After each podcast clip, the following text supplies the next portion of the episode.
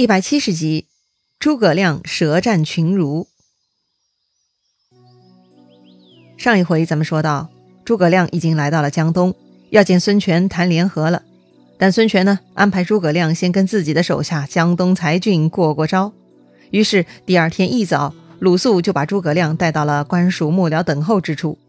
此时江东重臣张昭、顾雍等一班文武，将近二十多个人都已经到了。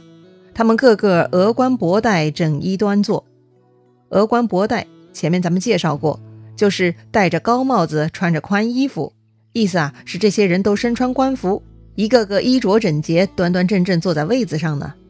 这个诸葛亮是从江夏过来的，很多人呢也是初次见面，自然得一一相见，各自通报姓名，问候失礼。然后呢，诸葛亮就坐在了客位。诸葛亮嘛，咱们前面介绍过。他是高大挺拔，本来就是气宇轩昂。今天来见东吴君臣呢，更是打扮整齐。所以诸葛亮啊，那是风姿潇洒，神采卓著。张昭他们看到诸葛亮的风采呢，不但没有欣赏赞叹，而是顿生反感，就好像啊，看到一个西装革履的保险推销员，人家还没开口呢，这边呢已经开始有偏见了。所以啊，还没有正式对话呢，这个气氛呢已经转向不友好的方向了。对。这个场景啊，就是历史有名的诸葛亮舌战群儒了。影视剧中呢，也演绎过很多，书上用了很大篇幅来描述这一段，内容是非常精彩。有时间的话呢，也推荐你看看原著，仔细品鉴一下。总结而言，这场辩论呢，在《三国演义》的书上呢，被提到名字的人一共有九位，其中七个人呢是跟诸葛亮唇枪舌剑交过手的，最后两位呢还没来得及开口就被人打断了。对于这段精彩的辩论内容呢，今天啊，咱们就一一了解一下。首先呢，是江东一辩，也就是江东的首席大臣张昭，字子布。张昭啊，主要是攻击诸葛亮的。他的论点是啊，诸葛亮虽然名声在外，但根本没有什么出色的能力，也没有真正帮到刘备，居然呢还自比管仲、乐毅，真是大言不惭。对此呢，张昭的论据是。刘备在没有得到诸葛亮之前，还有新野这样一块地盘。但是有了诸葛亮之后呢？刘备弃新野，走樊城，拜当阳，奔下口，被曹操打得满地找牙，四处逃窜，都没有容身之地。刘备有了诸葛亮，不但大业未成，反而连最后一块地盘都弄丢了。这个张昭啊，来者不善，第一枪呢就开得十分厉害啊。但诸葛亮是什么人呢？这点攻击力对诸葛亮来说就是小菜一碟。不过呢，这个张昭是孙权手下的第一谋士，好像还是孙权的老师哈。所以呢，诸葛亮呢必须谨慎摆平张昭，否则后面的谋略都别提了。所以呢，诸葛亮是斗志满满，一一驳斥了张昭。首先呢，诸葛亮说了一个道理，他说呀，好比一个人得了重病，应当呢先缓缓用药，并且食用稀粥来调和身体，恢复元气。有了基本的元气以后呢，才能进入第二个医治阶段，才可以下猛药、吃肉食滋补身体，这样呢才能彻底治愈，人才能恢复健康。如果不等气脉缓和，就直接给他服用猛药、吃肉食，那就适得其反了。这个人呢，反而救不成了。刘备呢，之前在汝南兵败，后来才寄居于刘表，来到新野这个偏僻小县，人民稀少，粮食不足，新野呢，只是刘备暂时的容身之地。根本也算不上什么地盘。刘备的情况啊，就像是患重病、身体最弱的时候，如果撺掇刘备胡乱征战，那就像是用了猛药，那不是治病，而是要命啊！诸葛亮为刘备筹谋大业，就像大鹏飞万里的志向，那不是一般的凡鸟能够理解的呀。另外，张昭说诸葛亮无能，搞得刘备四处败逃。诸葛亮对此呢，也是有反驳的。诸葛亮辅佐刘备，就算是城池简陋、缺粮少兵。也照样火烧博望，水淹白河，多少次以少胜多，把夏侯惇、曹仁之辈呢都吓到心惊胆裂。这样的作战水平，就算是管仲、乐毅用兵，也未必能更高明。刘备之所以被曹操驱逐、打败仗，主要是因为刘备仁义。一方面，刘琮偷偷投降曹操，使大家陷入了被动；其次呢，刘备大仁大义，所以不忍心趁乱夺同宗的基业，放弃了唾手可得的荆州。第三。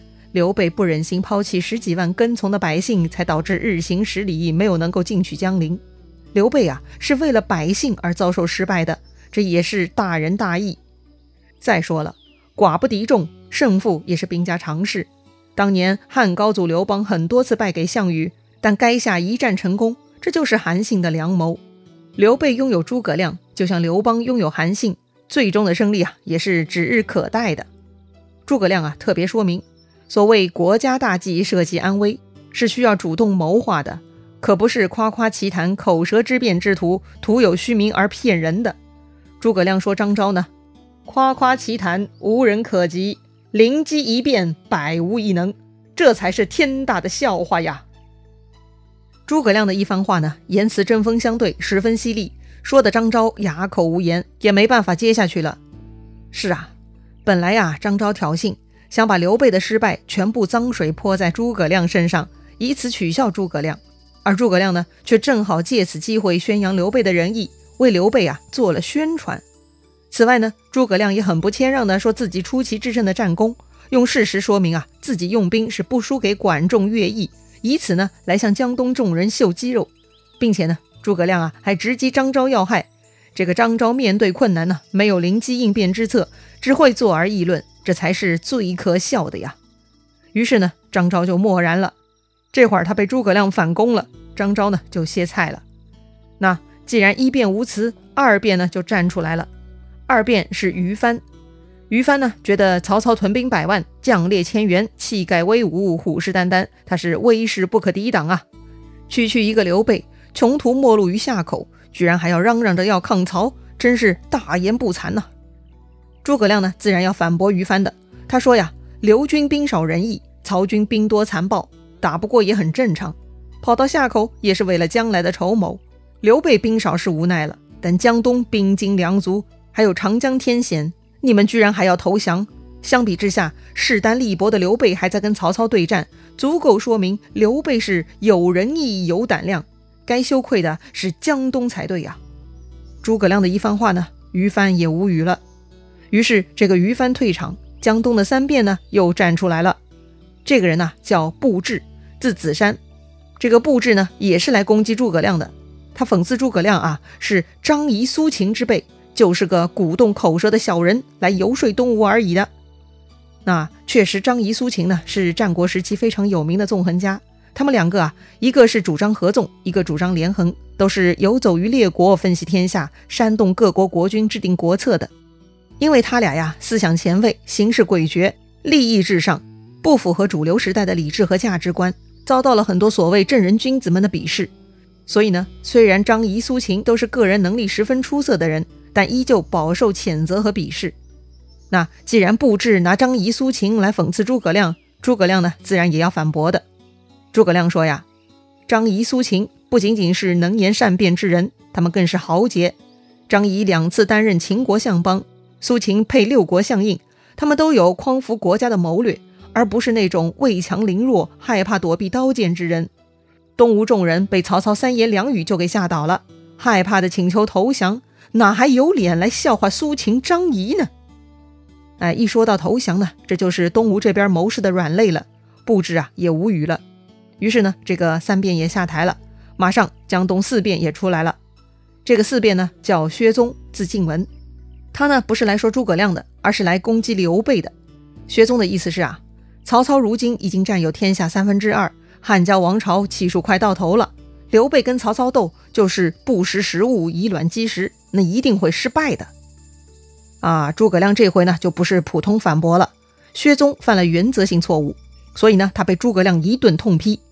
诸葛亮呢，把曹操做大这件事儿给定性了，这就是篡权叛逆，应该是人人得而诛之的。而薛宗居然替曹操说话，这就是无父无君的不忠不孝之徒。这种人根本不配跟诸葛亮对话。薛宗啊，被怼得哑口无言，满脸羞惭，不好意思对答了。好了，四变下场，江东的五变呢，这就来了。这个人呢是陆基，陆基呢也是来攻击刘备的。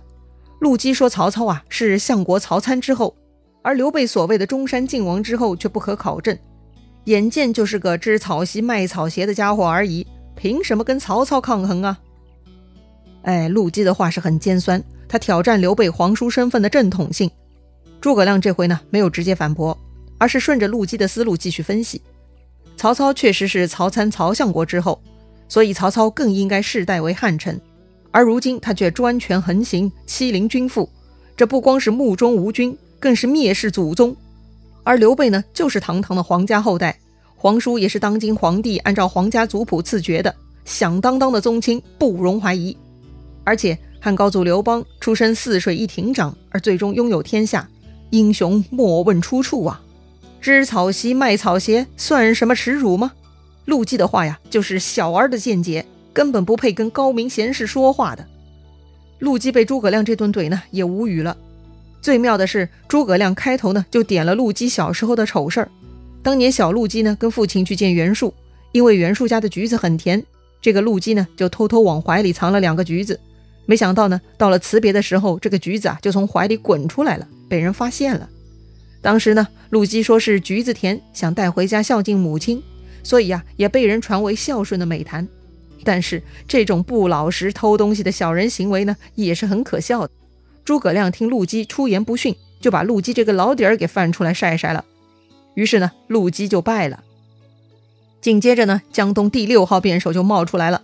这个人呢，名叫严俊，是个专门舞文弄墨的文人。他这回呢，又来攻击诸葛亮。他说诸葛亮的话呀，都是歪理。他问诸葛亮：“你治何经典？”哎，意思就是在问诸葛亮的话语出何处，出自于哪些典籍书籍？对于这种问题，诸葛亮呢是很不屑的。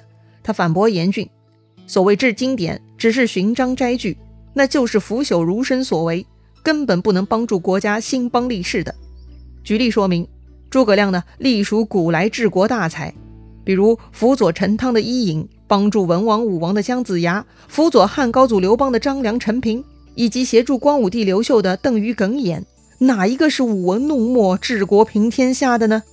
根本就不是嘛！诸葛亮的反驳呀，是有理有据，搞得严峻很丧气，无言以对了。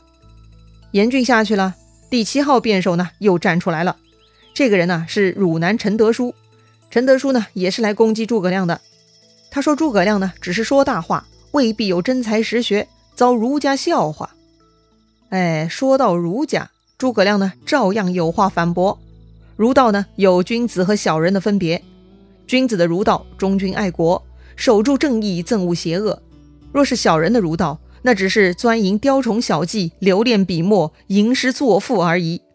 诸葛亮呢还举了西汉杨雄的例子，那个杨雄啊是西汉最著名的辞赋家了，可是啊他也在篡逆的王莽政府为官，所以呢。就算杨雄辞赋水平很高，又如何呢？那根本不可取呀！